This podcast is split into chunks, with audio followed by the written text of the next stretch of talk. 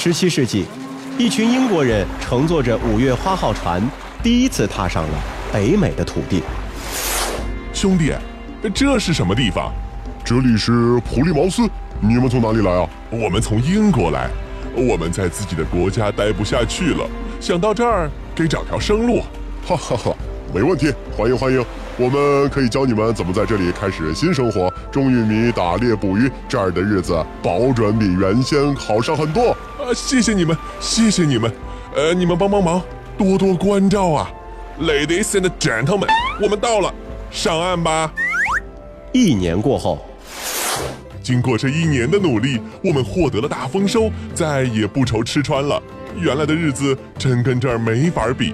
真是难以想象，一年前后天壤之别啊！哈哈哈哈！我当时就告诉你们不用担心，这不是花了一年的功夫就完全翻身了。怎么样？你们得好好感谢我们吧？对对对对对，是该好好感谢你们。不过我们也该感谢上苍施恩，让我们能够绝处逢生。我建议我们一起来感恩吧。好，好，好，让我们歌唱起来吧。感谢。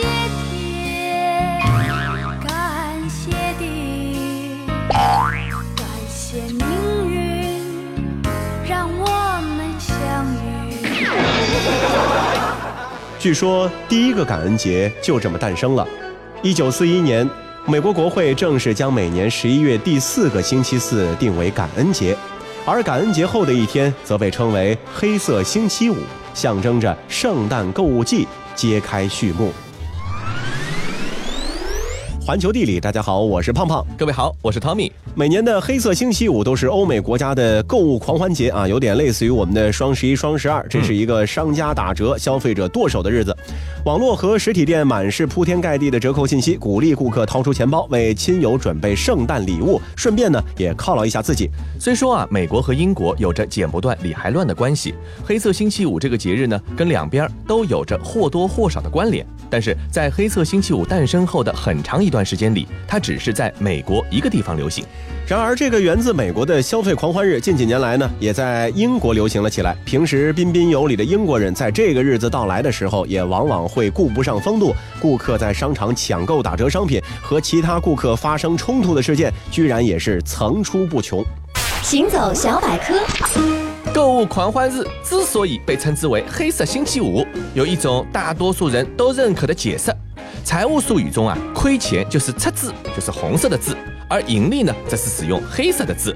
黑色星期五是零售业一年中真正开始盈利的初始。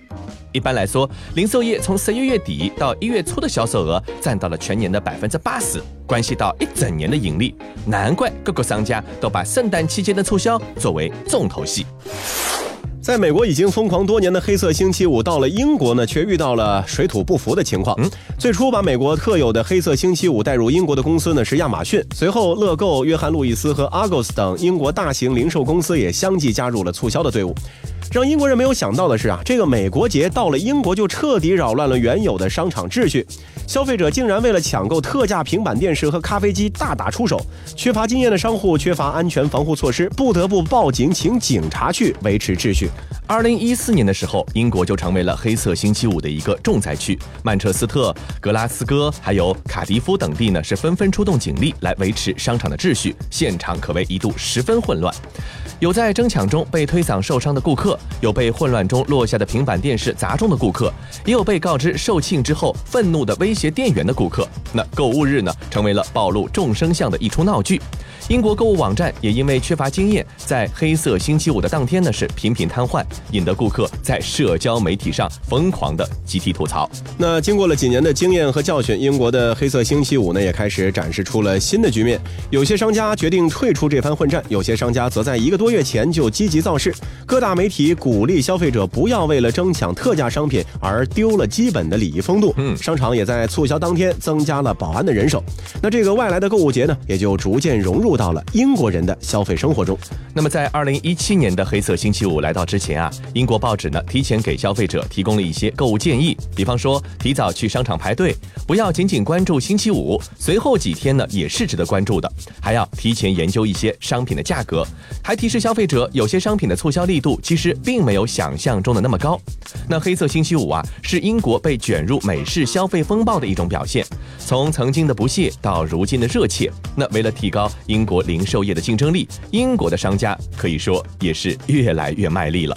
出门上路靠右走，在我们的日常生活中呢，算是最基本的常识了。这个规则在大部分国家呢也都是通用的。但是啊，有那么一些国家，以英国和日本为代表，偏偏是反着来的。嗯，习惯了右行规则的我们，去到那些国家可能会感到非常别扭。但追根溯源，不管是哪种规则，都是为人口占优的右撇子设计的。那么，为什么出于同样一个目的，却造成了两个截然相反的结果呢？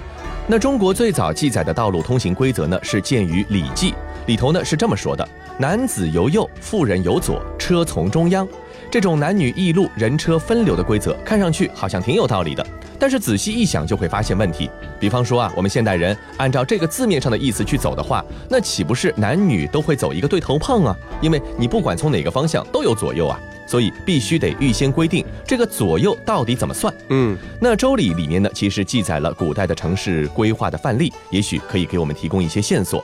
左右方位的判断，最大的可能性啊，就应该是从城的中心向外看这个方向。然而啊，周人的这套方案啊，没几个人是真正遵守的，一直到唐代才出现了明确靠一边走的规则。不过这个规则呢，基本仅限于城门，别的地方还是爱怎么走就怎么走。到了宋代，还进一步把这四项避让规则刻在了石碑上，立于路边。然而啊，这也从侧面反映了古人没有形成一个固定靠一侧通行的习惯，更没有普遍适用的规矩。那从《清明上河图》的局部啊，我们就能发现，街上的行人车马是走走停停，毫无秩序可言。世界真奇妙。要探究今天道路通行方向的真正源头，还得从欧洲说起。考古学家发现，古罗马时期的一处采石场通向外面的路，靠左的一侧车辙印比右侧深，这说明运输车辆是靠左侧通行的。古罗马人的这个规则应该不是一拍脑袋想出来的，因为对于右撇子来说，靠左通行很多时候确实会更方便。比如剑士出于自卫考虑，会倾向于走在道路的左侧，这样如果对面来了敌人，使用武器的右手在外侧会方便迎战。如果是骑在马上的话，那身在左侧砍右边的敌人也会更加顺手了。不过啊，一般人呢，其实在日常生活中是不需要考虑战斗的问题的。更重要的在于说，右撇子往往习惯从左侧上下马，骑士们垫脚用的上马石肯定要固定在左侧路边。其实现在上自行车的原理也和上马一样，只是因为自行车不像马匹那么占地方，我们才不至于觉得从靠近路中间的一侧上下车有什么不方便的地方。但是啊，在那个交通出行基本靠走的时代，固定靠一侧通行呢，还不足以成为一种规范，顶多呢只是有车马一族的习惯而已。直到一三零零年，罗马举行了宗教庆典活动，吸引了欧洲大批朝圣者前往。那罗马是从来没接待过那么多的来访者，一时间呢造成了交通堵塞，于是才正式规定，前往罗马的朝圣者必须靠左侧行走。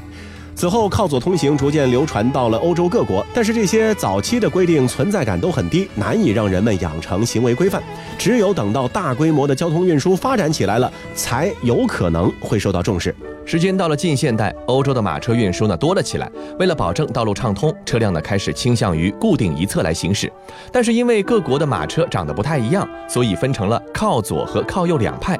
尽管靠左的传统似乎更久一些，但是率先颁布明文规定的却是靠右派。一七五二年的时候，俄国就第一个颁布了法令，规定啊，这个车马必须靠右侧行驶。那跟我们今天大多数汽车一样，当时的俄国马车夫在左侧驾车，这样呢，他们就可以用右手在两匹马之间挥鞭子。而靠右通行更利于判断和对向来车的间距。差不多在同一时期的北美，流行着一种六匹马拉的大型货车。那这种车的造型呢是相当的粗犷，连座位都没有，车夫只能是骑在其中的一匹马上。北美的马车和俄国一样是习惯于右侧通行。一七九二年，宾夕法尼亚州率先做出了明文规定，其他各州呢也随之效仿。嗯。那么和美国人的粗糙相比呀，英国的马车呢就精致许多了。车夫坐在视野很好的高处，车体呢也相对比较小巧，所以英国人沿用古代左侧通行的习惯。一七五六年的时候，英国规定车辆通过伦敦桥要靠左走。那么随后这样的规则呢，就逐渐颁布到了英国全境。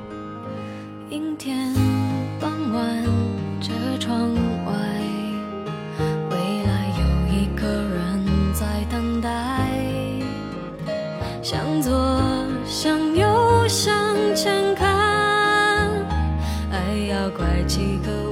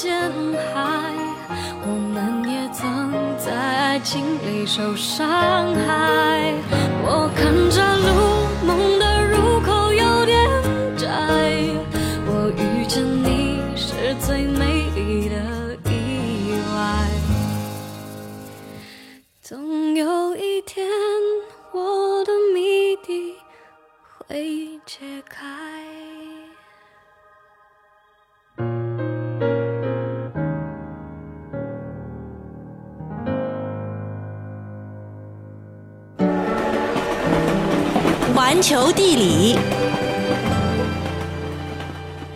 欢迎回到环球地理，大家好，我是胖胖。各位好，我是 Tommy。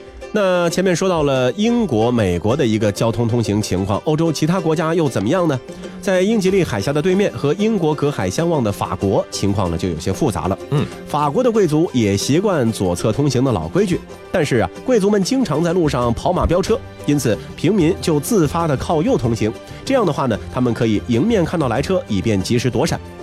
一七八九年，法国大革命爆发，贵族们一夜之间从天堂掉到了地狱。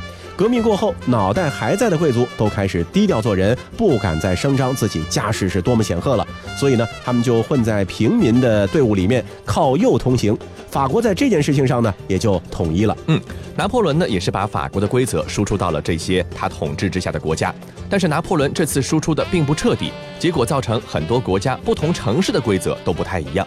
不过呢，欧洲大陆从这里开始啊，逐渐向右侧通行的这样的一个大方向靠拢了。意大利、西班牙、葡萄牙先后在上世纪二十年代左右，把右行的规则统一到了全国。而在地球另一边的美洲，美国呢是成为了规则的制定者。一九二三年，美洲国家商量要一起修建泛美高速公路。各国道路的通行方向呢，开始向美国看齐。至于广大的亚非地区，因为在制度上以及汽车工业上受到了欧美的制约，因此到二战结束的时候，除了一些原来的英国殖民地和另外几个情况特殊的国家，大多数呢都采用了右侧通行。再来看看咱们中国的规则，最初呢其实也是外来者定的，但是近代时期啊，中国因为被好多国家瓜分势力范围，规则呢其实也并不统一。英国当时势力比较强，所以说呢规则呢应用的比较普遍。当时呢有一度规定说车辆呢要靠左行驶。二战结束以后，大量美国汽车销往中国，顺势呢又改成了右侧通行，而且呢这也正好和大多数的国家相一致，于是就一直延续到了今天。在交通还不发达的年代，改换规则相对来说呢要容易一些。那等到发展起来之后，再要改就形成了一件劳民伤财的事了。欧洲大陆上最后一个从左改到右的国家是瑞典，这个国家在几次战争中都置身事外，没有赶上早几年的几次统一运动。后来瑞典人渐渐觉得自己和整个欧洲大陆都不一样，特别的不方便，嗯于是呢就开始考虑改换规则。但是这个时候再改就难了。世界真奇妙，一九五五年，瑞典举行全民公决，大部分人不同意修改道路规定。不过，瑞典国会还是在十二年后的一九六三年通过了右侧通行的法案，真正执行则推迟到了一九六七年的九月三号。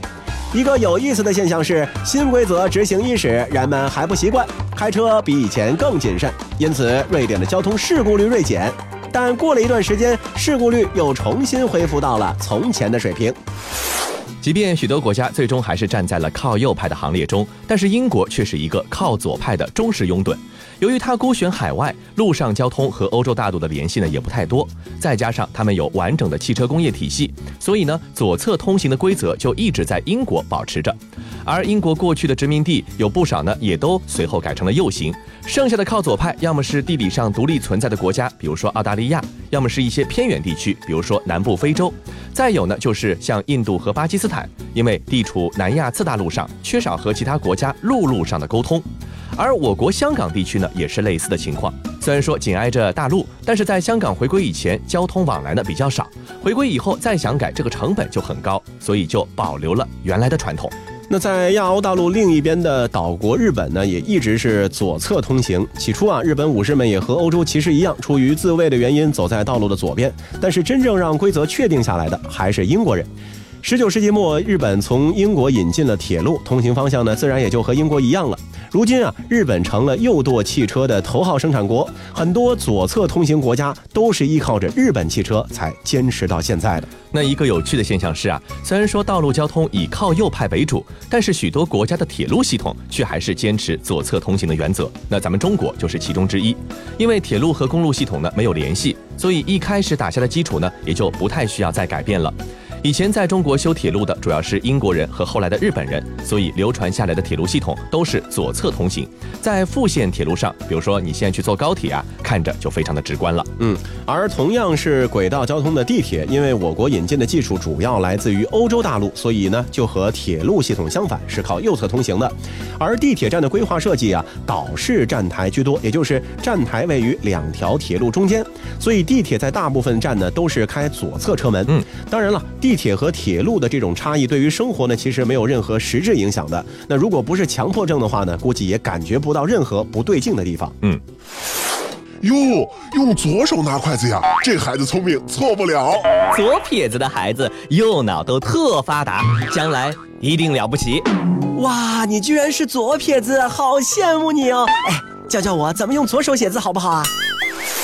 除了这个汽车啊有左右的这样的一个行驶的规定啊，咱们人啊用左手还是右手，可能也形成了两种不同的生活习惯。是的，那诸如刚刚的这种夸奖呢，相信每一个左撇子可能都不会感到陌生。嗯啊，左撇子在这个日常生活中听起来没什么了不起的事情，经常甚至会成为影视剧里的一些关键剧情啊。倒不是因为对左撇子有啥偏见，只是惯用手不同，这么大的行为习惯差异，确实很容易被编剧拿来当成破案的关键。嗯，你比方方说啊，警察在检查犯罪现场的时候，根据尸体上刀口的形状，就能够判断出凶手是个左撇子。这种桥段，相信我们都不会陌生了。不过话说回来啊，这个左撇子和右撇子真的有什么不一样吗？左撇子的人真的是更加聪明吗？如果说孩子有左撇子这种习惯，到底需不需要纠正他们呢？世界真奇妙。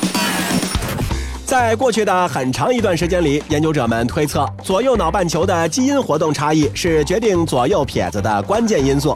在民间，不少人也以左撇子为大脑发达的标志。但德国生物心理学家塞巴斯蒂安博士所领导的研究小组，以及他们在荷兰和南非的合作者研究发现，用手习惯其实是由脊髓而不是大脑控制的。这项研究成果已经发表在了相关的学术杂志上。科学家们发现啊，在孕妇怀孕到第十三周左右的时候，子宫里的胎儿在吮吸拇指这件事情上已经有了自己的偏好。百分之九十的胎儿呢是更喜欢吮吸自己的右手拇指，而更喜欢吮吸左手拇指的只占百分之十左右。这种偏好恰恰能够反映孩子之后的用手偏好。与此同时啊，胎儿的大脑的运动皮层却还没有跟脊髓形成功能性的连接。胎儿的皮层脊髓投射要到怀孕十五周的时候才能够发育到脊髓的前端。所以说，喜欢左手还是右手，不可能是由大脑控制的，而更可能是取决于脊髓。脊髓啊，让你吃吃左手还是吃吃右手的决定呢？因素是环境。尽管胎儿的 DNA 序列没有发生改变，但是特定的受孕环境却可能影响了某些基因的表达水平，使胎儿产生了更喜欢吮吸左手的偏好，最终增加左手成为他们日后惯用手的可能。所以，如果你有一个左撇子朋友，用不着过分羡慕他，人家只是恰巧在妈妈肚子里的环境和你不太一样而已。嗯，此外呢，关于惯用手现象呢，也有着来自其他科学家们的不同解释。一部分人坚持认为这玩意儿呢根本就是随机的，也有一些研究发现啊，说如果孕妇在怀孕期间处于比较抑郁的状态，或者是有很大的精神压力，那么他们的宝宝更喜欢用左手来摸他们的脸蛋。那从上面的研究结果来看啊，左撇子的成因和大脑没什么关系，但是随着胎儿往后发育，对某一侧手的使用偏好呢，就和大脑发生了关系。对于惯用手是右手的人来说，控制右手运动的左侧脑半球会变得更大。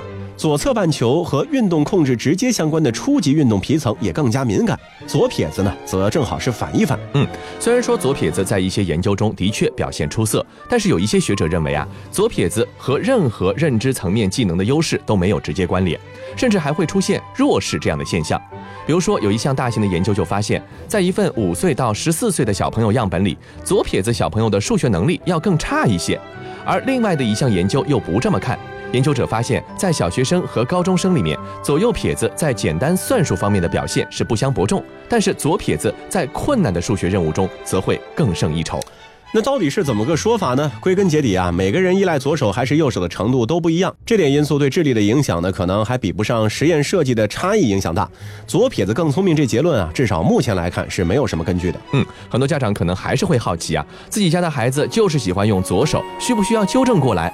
那其实这种行为模式本身没有坏处，也不会对他人造成伤害，最多就是写字或者用筷子的时候别扭一点。所以说，如果孩子不愿意，也没有影响到读写能力的话呢，实在是没有这个必要。好了，以上就是本期节目的全部内容，感谢您的收听，我们下期再见。总是忍不住寂寞，掉下眼泪，你才会给安慰。担心短暂的晴天，随时都可能被阴霾收回。等待有机会，最坏也最甜美。我乐观却疲惫，因为太怕失去你，所以连快乐里装满伤悲。